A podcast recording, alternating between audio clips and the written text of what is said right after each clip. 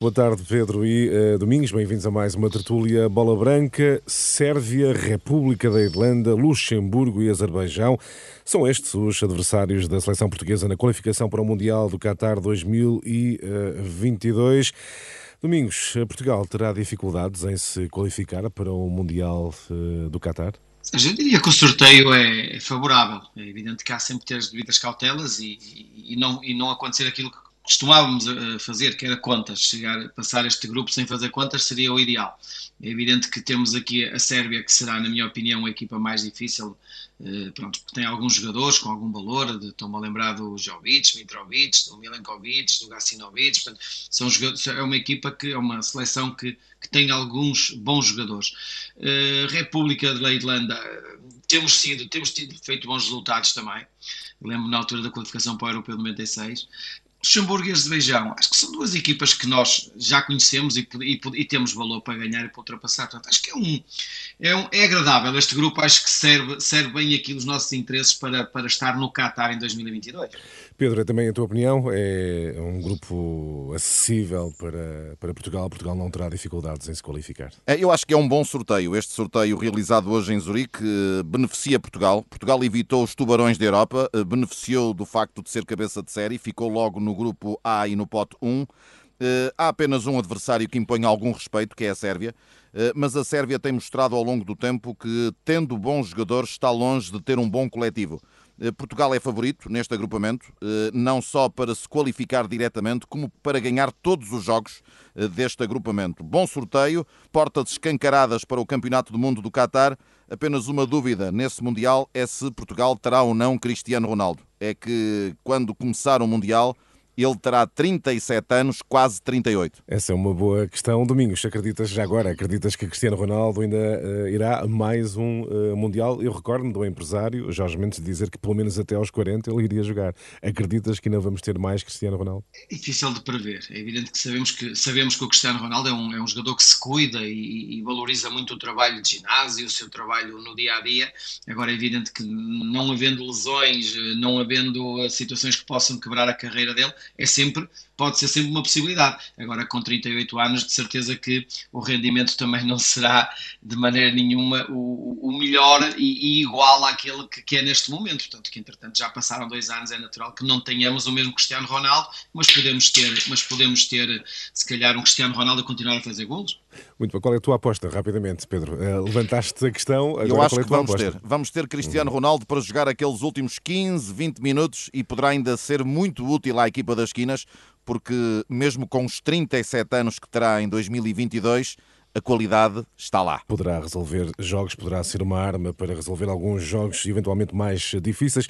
Fica aqui a aposta de Domingos Paciência e Pedro Azevedo, Portugal sem dificuldades uh, para se qualificar para o Mundial do uh, uh, Qatar e eventualmente ainda com Cristiano Ronaldo nessa competição. Vamos agora olhar para a mais recente jornada da Primeira Liga, a jornada, podemos dizê-lo, do último minuto. O Sporting viu um golo anulado no último minuto, o golo que lhe daria vitória sobre o Famalicão Famalicão por uh, eh, 3-2, enfim, ficou 2-2.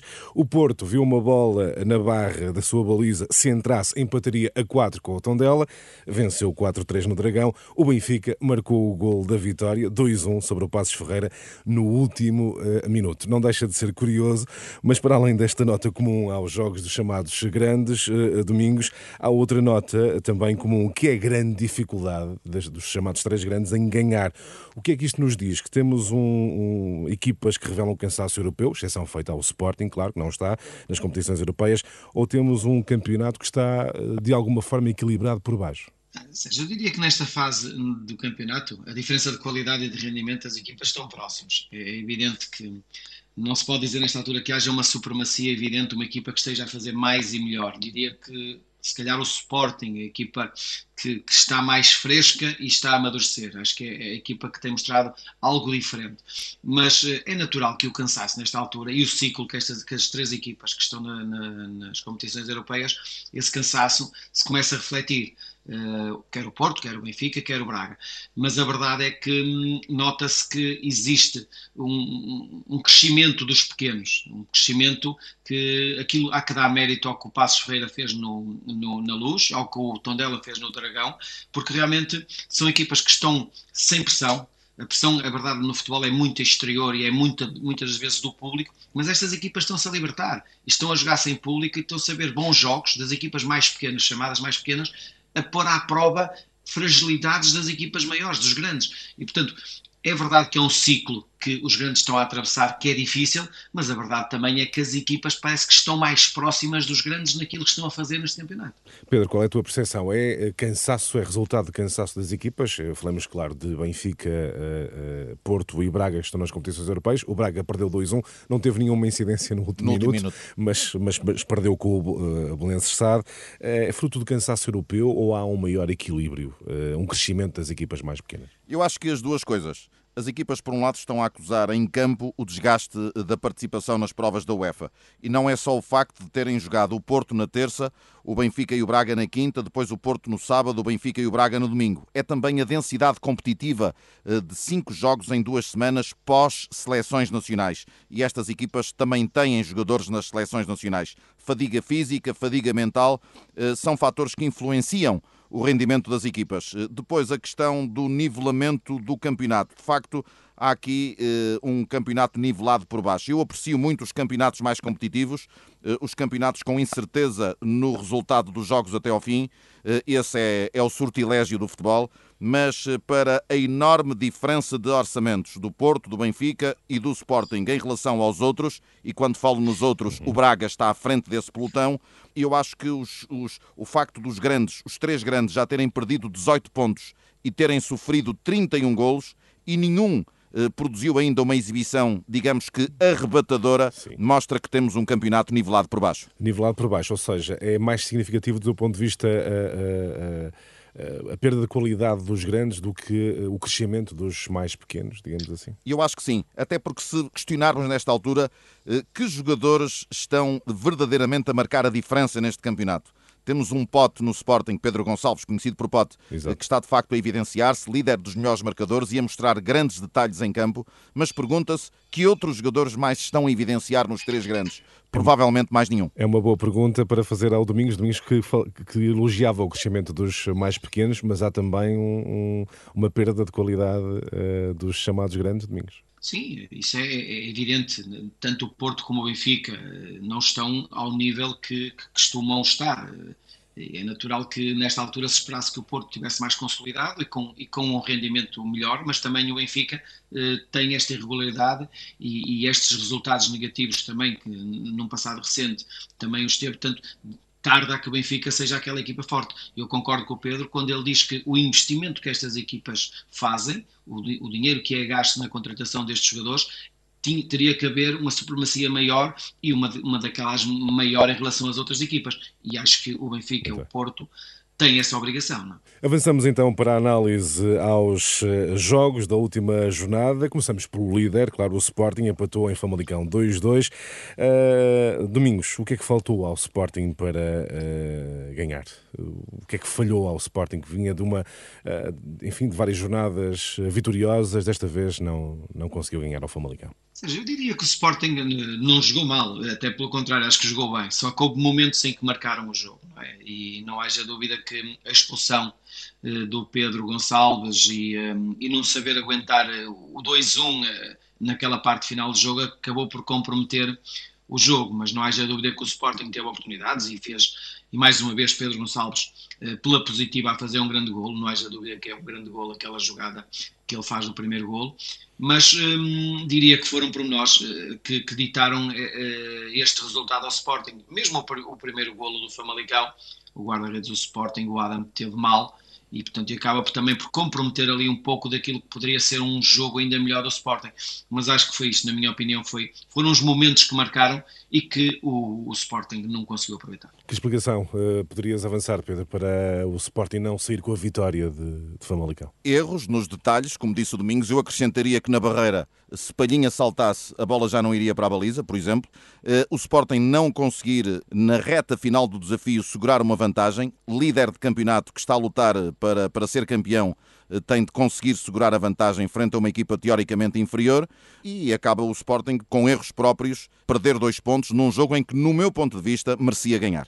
Uh, merecia ganhar e houve muita uh, confusão uh, no final do jogo. É, o que é que seria do futebol sem, sem, sem a polémica do costume? Um golo anulado no último minuto a, Coates daria o 3-2 ao Sporting. Domingos, que avaliação faz daquele lance muito contestado pela equipa do Sporting e pelo seu presidente? Sérgio, depois de ver e já revi o lance várias vezes, eu, eu chego à conclusão que, que existe mesmo falta do Coates. Eu acho que o Coates é verdade que numa primeira fase sobe, sobe primeiro do que o guarda-redes do, do Famalicão, do Luís Júnior, mas depois já no ar, ele, o braço esquerdo dele, acaba por tirar da trajetória o braço direito do, do guarda-redes Famalicão, até porque o Coates, se repararmos bem na imagem, ele já não é ele que cabeceia, é praticamente a bola que lhe bate na cabeça, porque a preocupação dele é realmente tirar o braço da trajetória da bola, neste caso do Luís, do Luís Júnior do guarda-redes. Portanto, eu acho que, na, na minha opinião, à falta do Coates. É também a tua opinião, uh, Pedro? É, Deixa-me começar por dizer que eu não gostei da atuação do árbitro Luís Godinho e não foi por esse lance capital que estamos aqui a falar. Que acabou por ser bem ajuizado. Sim, visto, o é? gol é, é, bem, é bem anulado. Uh, é um lance de VAR, claramente. Uh, o VAR era Artur Soares Dias, estamos a falar provavelmente do melhor árbitro português da atualidade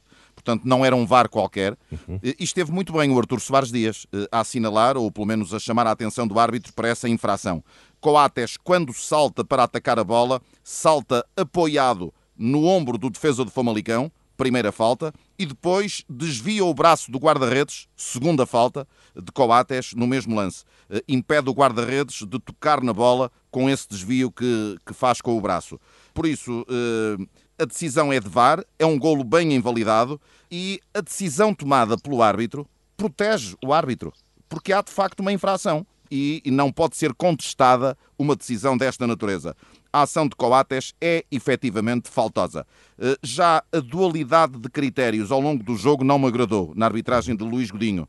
Eh, a expulsão de Pote pareceu-me ridícula. Tu estás a dizer que o Sporting foi prejudicado pela arbitragem de Luís Godinho? Na dualidade de critérios que o árbitro apresentou durante o jogo e por esta expulsão uhum. de Pote, que na minha opinião é ridícula. Se o segundo amarelo é pela falta, é mal mostrado se é pela reação do jogador ao chutar a bola em sinal de desagrado, eu acho que deveria ter prevalecido o bom senso, até porque houve no jogo uma situação, pelo menos uma, semelhante com um jogador do Famalicão que não foi admoestado.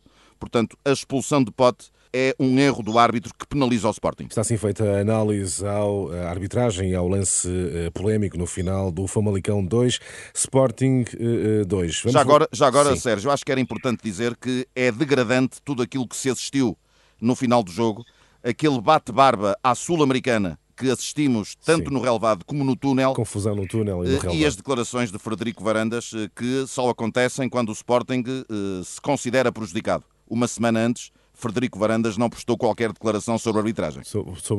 e sobre um lance uh, polémico e que deu o golo ao uh, Sporting. Quem não está a dar espetáculo são, como dizíamos já, os, os, três grandes, mas em particular o Benfica, porque quando falamos em Jorge Jesus, vem sempre aquela ideia de jogo explosivo, de nota, nota artística, mas o, o Benfica está longe desse cenário. Uh, Domingos venceu com dificuldade o Passos Ferreira por 2-1.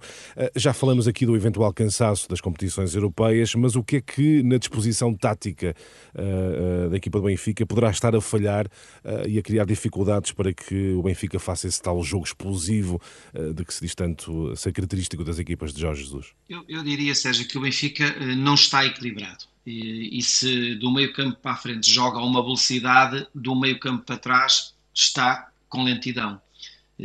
não é uma equipa equilibrada nesta altura. É verdade que o Benfica, em termos ofensivos, consegue ter dinâmica, consegue ter jogadores que fazem a, diferença e criam situações, como, como criou agora neste último jogo contra o Passos, que poderia ter no início do jogo, nos primeiros 18 minutos ou 20 minutos, poderia ter feito dois golos, mas a verdade é que defensivamente tem cometido muitos erros, e acho que esta lentidão, principalmente eh, nos centrais, tem sido o, o grande, a, do, a, grande dor de cabeça deste Benfica.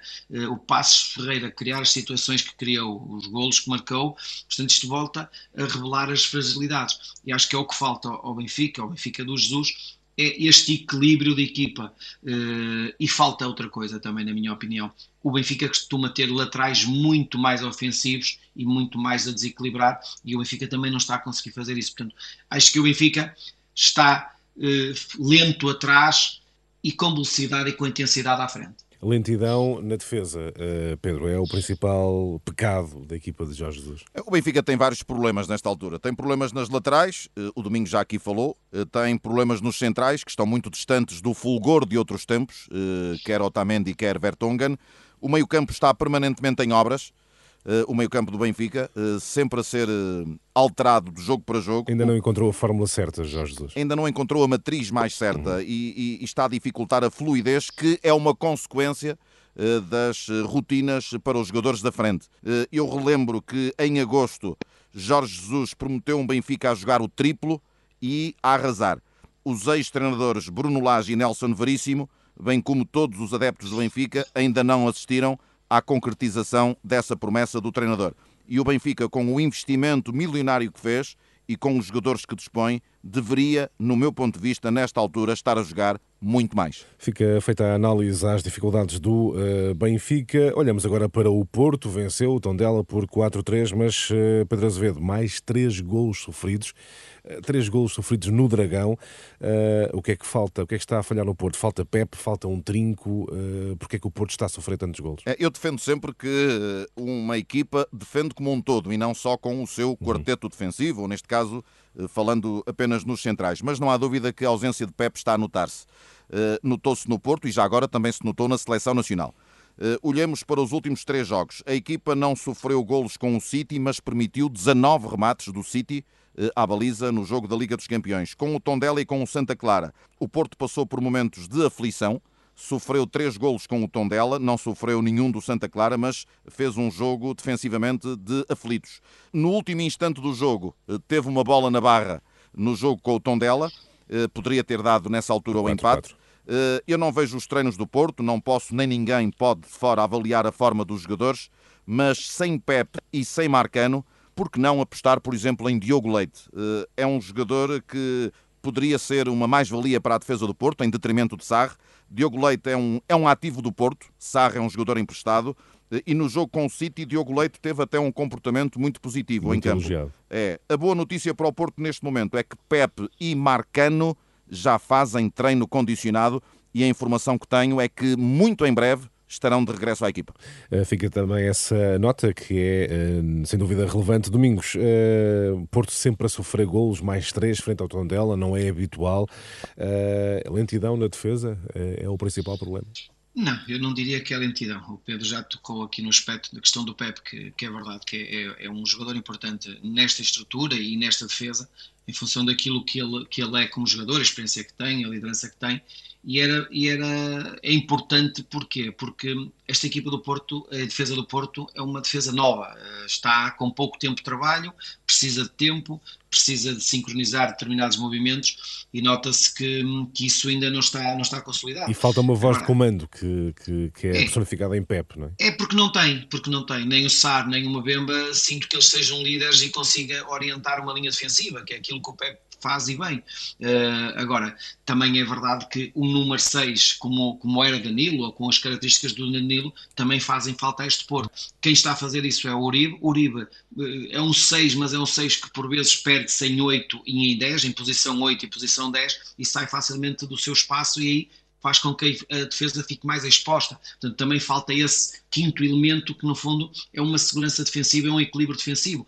Uh, agora, é o que eu digo, uh, a defesa precisa de tempo, uh, precisa de consolidar processos e, acima de tudo, precisava de um líder, que é aquilo que o Porto não tem em termos de defesa, na defesa. Muito bem, chegamos ao fim de mais uma tertúlia Bola Branca. Pedro e Domingos, até para a semana. Até para a semana. Para a semana.